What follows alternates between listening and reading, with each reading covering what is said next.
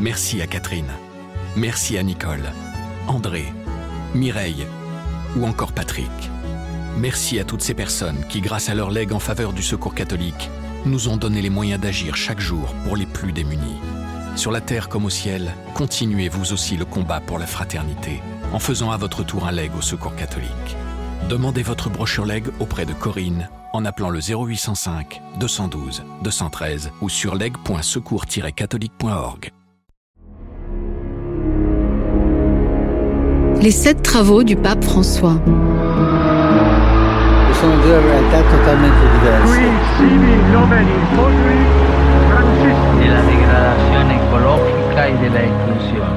Depuis son élection surprise il y a sept ans, François mène de front tous les grands chantiers qu'aucun pape au XXe siècle n'avait osé ouvrir en si peu de temps. Autant de réformes qui bousculent non seulement l'Église, mais aussi l'idée que beaucoup se font du catholicisme et qui parfois suscitent de fortes oppositions. Nicolas Senez, correspondant permanent du quotidien La Croix au Vatican, raconte comment le pape du peuple et des pauvres s'emploie à modeler un nouveau visage de l'Église catholique. Dans ce sixième épisode, le pape rencontre les Indiens de la forêt amazonienne. Combattant pour la sauvegarde de la planète, il appelle à de nouveaux modes de vie et l'Église à une révolution culturelle. La petite ville de Puerto Maldonado n'a rien d'une capitale régionale. Une trentaine de rues en ciment, bordées d'habitations de briques et de brocs, là où les eaux sombres de la rivière Tambopata se jettent dans le Rio Madre de Dios. C'est pourtant ici, au cœur de l'Amazonie péruvienne, que François est venu, ce 19 janvier 2018, lancer la réflexion pour le synode qu'il a convoqué sur l'Amazonie. Dans un petit stade couvert, plein à craquer, ils sont des dizaines d'Indiens en tenue traditionnelle et grandes plumes colorées à l'accueillir au rythme des danses traditionnelles.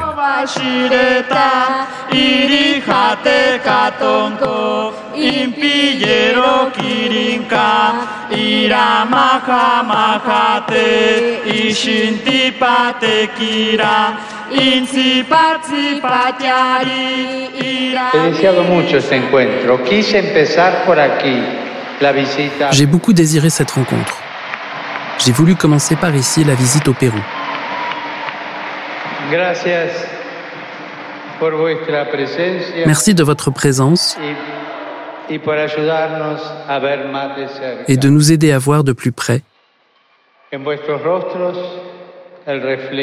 dans vos visages, le reflet de cette terre. un visage pluriel, d'une diversité infinie et d'une énorme richesse biologique, culturelle et spirituelle. Permettez-moi, une fois encore, de dire Loué sois-tu, Seigneur, pour cette œuvre merveilleuse de tes peuples amazoniens et pour toute la biodiversité que ces terres renferment. Ce cantique de louange s'interrompt quand nous écoutons et voyons les blessures profondes que portent en eux l'Amazonie et ses peuples.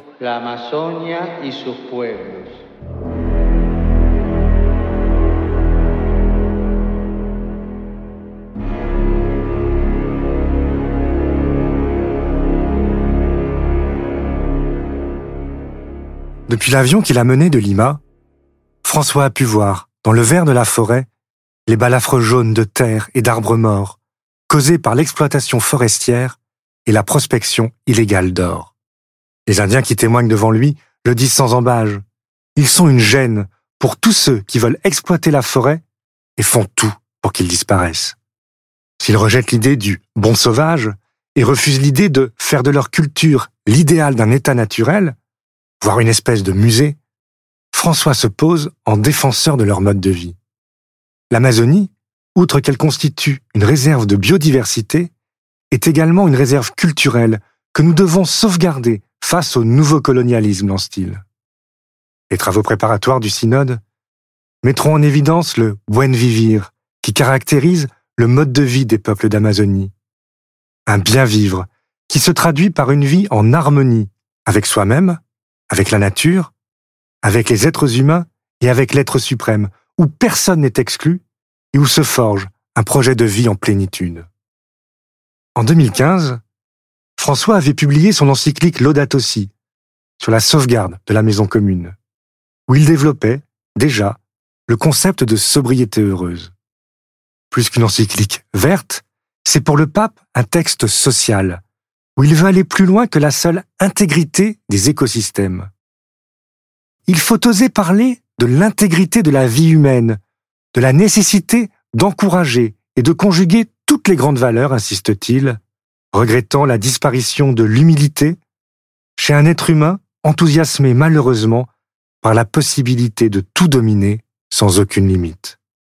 Pour lui, cela ne peut que finir par porter préjudice à la société et à l'environnement. D'où cette saine humilité, cette sobriété heureuse dont il se fait le chantre. Une écologie intégrale implique de consacrer un peu de temps à retrouver l'harmonie sereine avec la création, à réfléchir sur notre style de vie et sur nos idéaux, à contempler le Créateur qui vit parmi nous et dans ce qui nous entoure, dont la présence ne doit pas être fabriquée, mais découverte, dévoilée. Soulignant à l'envie que tout est lié, son encyclique, qui arrive en pleine réflexion avant les accords de Paris sur le climat, insiste aussi beaucoup sur le nécessaire dialogue entre l'Église et l'humanité. Si nous prenons en compte la complexité de la crise écologique et ses multiples causes, nous devrons reconnaître que les solutions ne peuvent pas venir d'une manière unique d'interpréter et de transformer la réalité. Il est nécessaire d'avoir aussi recours aux diverses richesses culturelles des peuples, à l'art et à la poésie, à la vie intérieure et à la spiritualité. Si nous cherchons vraiment à construire une écologie qui nous permette de restaurer tout ce que nous avons détruit, alors aucune branche des sciences et aucune forme de sagesse ne peut être laissée de côté la sagesse religieuse non plus, avec son langage propre. Face à la culture du déchet, qui détruit l'homme comme la création et qu'il n'a de cesse de brocarder, François est un fervent promoteur de la culture de la rencontre, dont il dessinait les contours en juillet 2015 au Paraguay, dans un discours faisant une large part à l'improvisation. Le dialogue présuppose et exige que nous cherchions cette culture de la rencontre, c'est-à-dire une rencontre qui sache reconnaître que la diversité n'est pas seulement bonne, mais qu'elle est nécessaire. L'uniformité nous annihile, elle fait de nous des automates. La richesse de la vie est dans la diversité. Par conséquent, point de départ ne peut pas être ⁇ je vais dialoguer, mais l'autre est dans l'erreur ⁇ Non, non, nous ne pouvons pas présumer que l'autre est dans l'erreur. J'y vais avec ce qui m'est propre et je vais écouter ce que l'autre dit, en quoi l'autre m'enrichit, en quoi l'autre me fait réaliser que je suis dans l'erreur, et j'y vais avec ce que, moi, je peux lui donner. C'est un aller et retour, mais avec le cœur ouvert.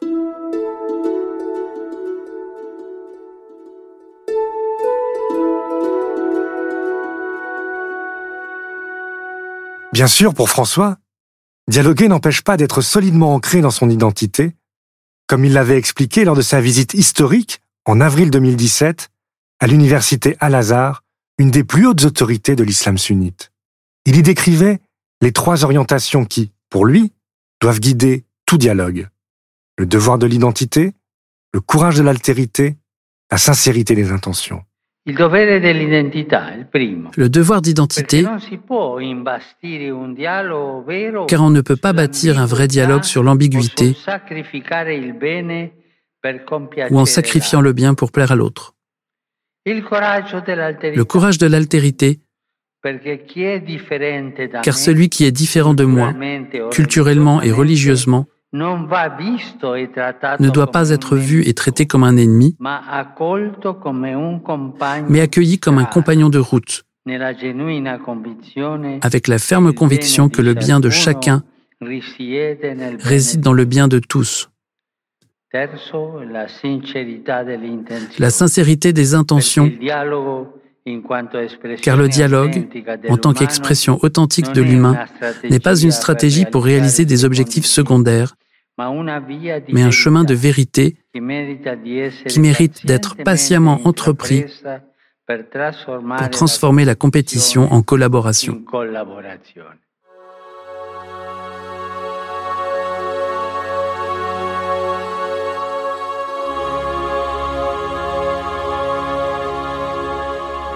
Cette vision d'une Église en dialogue avec le monde, François la tire encore une fois du Concile Vatican II, relu à la lumière de la théologie du peuple qu'il a formé et qui insiste tant sur ce rapport entre le peuple et la culture. Dans un monde devenu multipolaire et multiculturel, François a conscience de la diversité des cultures dans lesquelles l'Évangile est invité à s'incarner. C'est ce qu'il expliquait dans un petit livre sur l'évangélisation paru début 2020. Comment imaginer que la foi puisse se transmettre comme une espèce de transplantation de l'organisation d'un pays dans un autre, d'une situation dans une autre, s'y interroge-t-il. Et s'il reconnaît que plusieurs cultures ont été étroitement liées à la prédication de l'Évangile et au développement de la pensée chrétienne, il souligne aussi que le christianisme ne dispose pas d'un seul et unique modèle culturel et qu'il faut garder présent à l'esprit que le message révélé ne s'identifie à aucune culture. Comme il l'expliquait à Puerto Maldonado, ces cultures où s'incarne l'Évangile sont aussi invitées à enrichir l'Église. Chaque culture et chaque cosmovision qui reçoivent l'Évangile enrichissent l'Église par la perception d'une nouvelle facette du visage du Christ.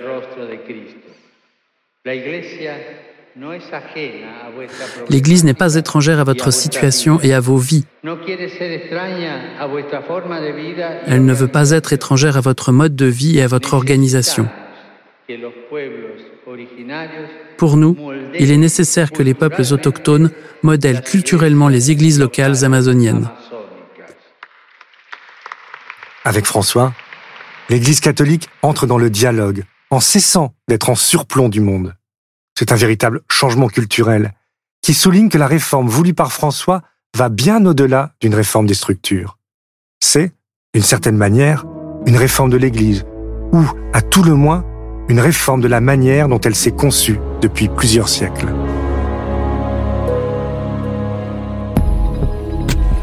Rendez-vous au prochain épisode pour la suite de ce récit. Dans le septième et dernier épisode, Nicolas Senès nous raconte comment le pape s'est trouvé confronté au scandale des abus sexuels lors de son voyage au Chili et sa volonté d'en finir avec des siècles d'abus de pouvoir dans l'Église. Les sept travaux du pape François, un podcast original à écouter sur l'ensemble des plateformes, sur le site et l'appli La Croix.